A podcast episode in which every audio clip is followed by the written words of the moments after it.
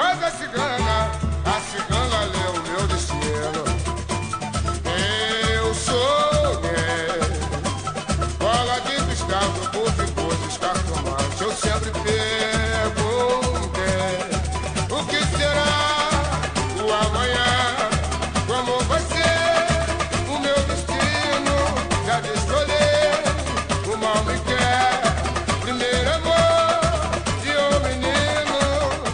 Você já parou para pensar em quantos momentos da sua vida uma decisão errada poderia ter mudado seu destino? Ou mesmo em qual instante certo você se tornou apaixonado pelo Cruzeiro para o resto da sua vida? Esse é o tal do destino. Olá, eu sou Gustavo Nolasco e esse é o tema do sétimo episódio do podcast O Cruzeiro é o Povo. Eu queria ter sido jogador de futebol, mas o destino e a minha ruindade com a bola no pé me fizeram ser escritor, roteirista e jornalista. Exatamente por esse tal de destino ter me colocado no caminho da turma do canal Somos Gigantes, aqui estou para trazer sempre um pouco das minhas inspirações para escrever histórias sobre a minha maior paixão, que é a torcida do Cruzeiro Esporte Clube. Por falar em destino, no dia 21 de maio de 2020, o Cruzeiro terá um novo presidente. Exatamente o presidente eleito para conduzir o clube no momento mais delicado da nossa história centenária. Qual vai ser o nosso destino? Mas não, não, não vamos falar de política aqui na nossa série de podcasts. O tema é destino, exatamente o mesmo da canção O Amanhã, composta por Paulo Amargoso e João Sérgio, e que abriu esse episódio do podcast. Ela foi o samba enredo da União da Ilha do Governador em 1978. Depois ela caiu da boca do povo e se tornou uma das mais lindas músicas populares brasileiras. É cantada por vários intérpretes. Nós acabamos sempre por relembrarmos apenas os grandes fatos de nossas vidas, né? E se tratando de Cruzeiro, isso fica mais evidente, porque são tantos títulos que muitas vezes não sobra espaço para falar do fracasso, ou mesmo para pensar no caminho percorrido até chegar a esses títulos. Mas existe sim um quebra-cabeça, fórmulas, sequência de fatos por detrás desses títulos. E se naquele jogo das oitavas de final Fulano não tivesse pegado o pênalti? E se o técnico fosse um retranqueiro e não tivesse colocado o time para atacar e ganhar fora de casa? E se aquele atacante predestinado para fazer o gol do título tivesse ido embora na primeira vaia da torcida? Esses pequenos detalhes não saíram da minha cabeça depois de uma conversa que eu tive com Marcelo Ramos, o Flecha Azul. Ele hoje é o sexto artilheiro da história do Cruzeiro. Teve três passagens e marcou 162 gols. Conquistou 16 títulos. Desses aí, quase todos com gols deles feitos nas finais. Mas o Marcelo Ramos esteve um passo de deixar o Cruzeiro poucos meses após a sua contratação em 1995. Então, Gustavo, falando nesse assunto, né, de, de destino, né, de, de nós que fomos jogadores de futebol, quanto uma decisão errada pode mudar, né, a sua trajetória no clube, a sua vida do modo geral. Né? E isso aconteceu comigo, contei até na nossa live, né, que a gente fez sobre a minha situação no Cruzeiro, né, logo quando eu cheguei em 1995, nós perdemos o Campeonato Mineiro para o Atlético, eu marquei poucos gols e a gente só fica sabendo de algumas situações depois, né? Questões de dirigente, né, de presidente de clube que às vezes porque você não foi tão bem, já imagina, né, querer te emprestar para outro clube. E o próprio jogador também se sente um pouco desvalorizado e sem muita confiança. Isso aconteceu comigo. E se o Marcelo tivesse ido embora naquele instante? Quem teria feito os gols que ele fez? Alguém realmente teria feito esses gols? E sem esses gols e sem o Marcelo, teríamos sido os campeões de todos esses campeonatos? Pois é, fiquei pensando tanto nisso que resolvi conversar novamente com o Marcelo Ramos.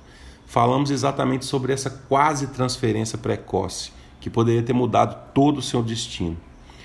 Depois disso, eu fui conversar com outro personagem importantíssimo para evitar que um pequeno fato tivesse tirado Marcelo Ramos do Cruzeiro. Paulo César Vieira Rosa, o Paulinho McLaren.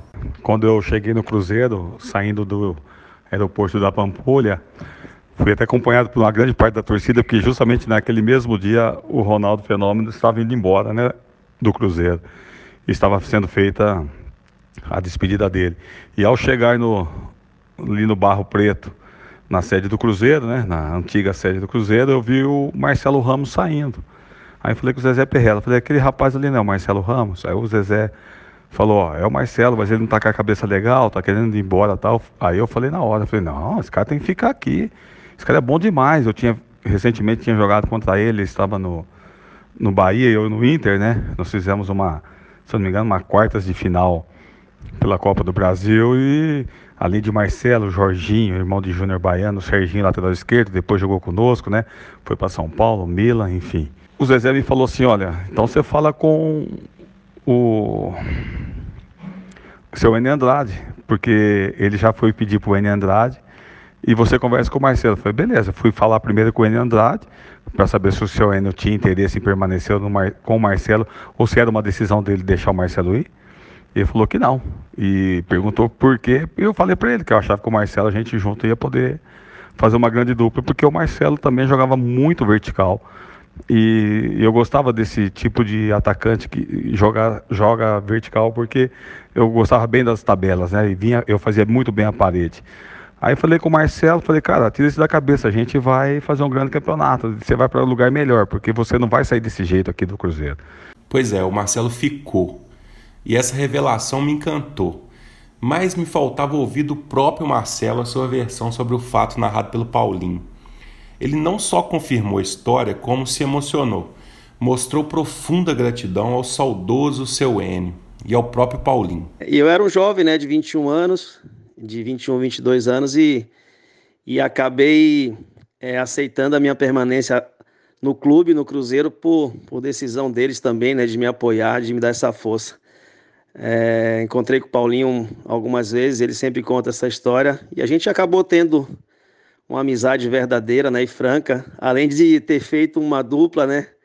Uma dupla ali, um trio com, com Roberto Gaúcho, Marcelo Ramos e Paulinho Maquilar. Então a gente tem que ter é, um pouco de calma que eu pod poderia passar para os jogadores de hoje.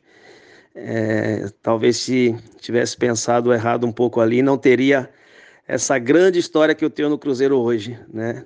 Marcelo e Paulinho acabaram se tornando amigos. Eles jogaram juntos em 1995 e 96.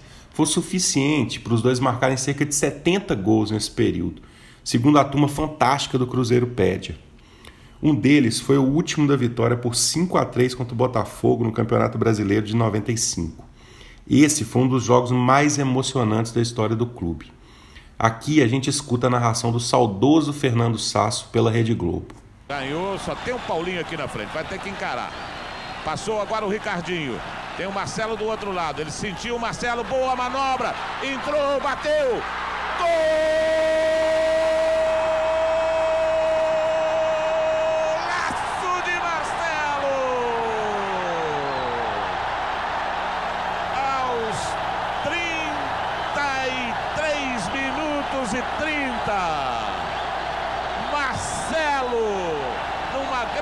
jogada de Paulinho. Funcionou a dupla. Marcelo foi para dentro da grande área numa bela manobra. Então, essa história do Marcelo, do Paulinho do seu Enio Andrade me fizeram relembrar de outras tantas. Esses pequenos detalhes que mudam o destino de alguém que me inspiraram a escrever uma crônica no dia 22 de abril de 2020.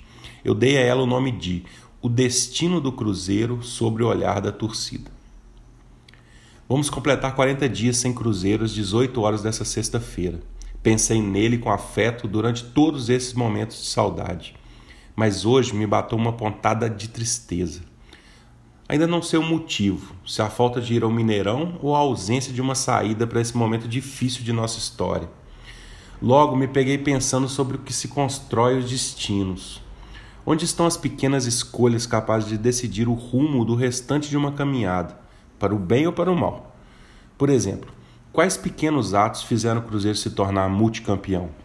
Qual passo da caminhada ele fez o único gigante em 100 anos de futebol mineiro, mesmo contra a vontade e forças ocultas de uma parcela gorda da elite belo-horizontina, cevada no poder e no dinheiro público, fazendo de tudo para esse destino pertencer a outro clube?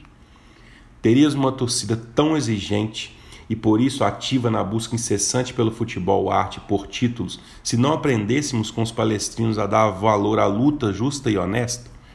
Isso, por exemplo, me faz sentir orgulho em não ser da turma dos sapatênis, apesar de ter muitos amigos e amigas nela.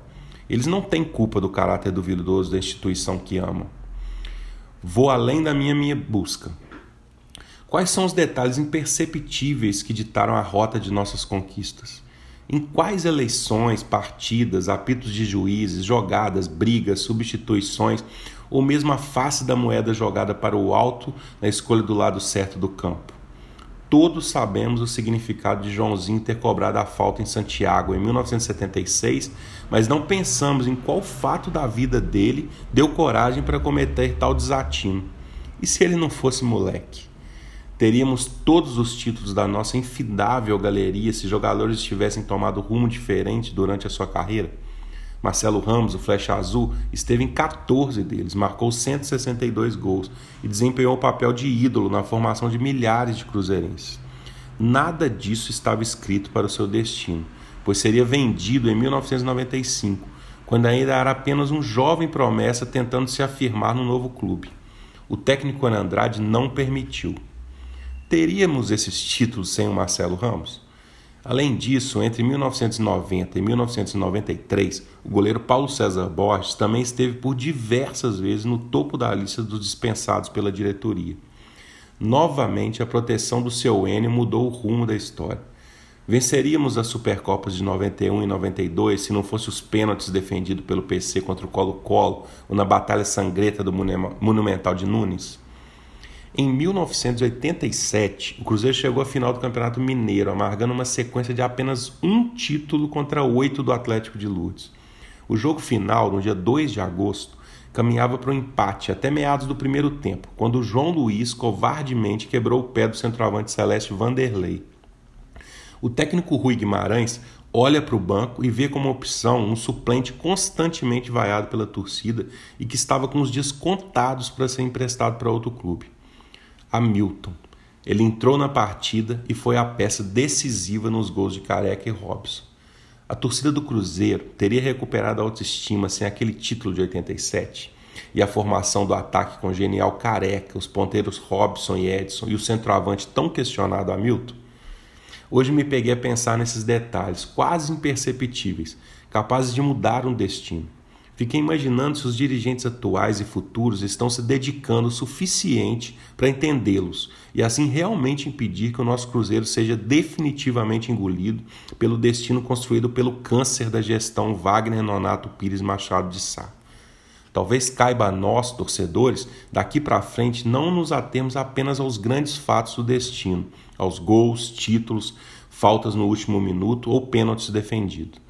Nesse exato momento de falta de cruzeiro, podemos nos moldar para estarmos atentos às decisões imper inter imperceptíveis que poderão ditar o destino do nosso gigante, para o bem ou para o mal. Então, esse foi o sétimo episódio da nossa série de podcasts, com a brilhante edição do meu camarada Marcelo Aguiar. Como sempre faço, chamo você para continuar acompanhando os outros conteúdos do nosso canal Somos Gigantes, se inscrevendo no YouTube mas para encerrar, eu não poderia deixar de reforçar e exaltar um dos maiores personagens da história do Cruzeiro, que foi lembrado tanto pelo Marcelo Ramos quanto pelo Paulinho ao longo desse episódio. Eu estou falando de Enio Andrade, ou simplesmente seu Enio, um dos maiores, se não o maior, treinador de nossa centenária história. Seu Enio teve três passagens pelo Cruzeiro e conquistou três títulos. É o sétimo mais vezes treinar o clube. Foram 174 jogos. Mas ele é mais do que isso. Ele foi responsável por vários desses pequenos detalhes que construíram o nosso destino e de vários jogadores com o manto sagrado. Para encerrar e homenagear o seu Enio, eu fui atrás do goleiro preferido dele, Paulo César Borges. Ele acabou por revelar como também o seu destino na história do Cruzeiro poderia ter sido outro, se não fosse o vovô Enio, que era o jeito carinhoso que os filhos dele chamavam o Enio Andrade. Pois é, então fica aí com o relato do PC Borges e até o próximo episódio do Cruzeiro é o Povo. Aí, ah, se não, não se esqueça não de me chamar para contar sua história. Você pode me chamar pelo Twitter, Gustavo Nolasco B, ou pelo Instagram, que é Gustavo Nolasco. Saudações celestes e até a próxima. Me transferi em 89 para o Cruzeiro, 90 e 91 queriam contratar um outro goleiro e Soares simplesmente falou para a diretoria na época, o presidente, que se é, contratasse um outro goleiro, seria assim um goleiro de seleção. E eu, como eu era considerado o, o quarto, quinto goleiro, né? Aí, na, na, na, na, história, no ano, né? Então, só não fui para a seleção porque não tinha empresário. Mas eu tinha um treinador que gostava muito de mim e me fez com que eu ficasse no Cruzeiro. Eu lembro certinho que teve um torneio no, no, no Independência, onde eu defendi cinco pênaltis lá naquela decisão lá. Eu conto como título, né?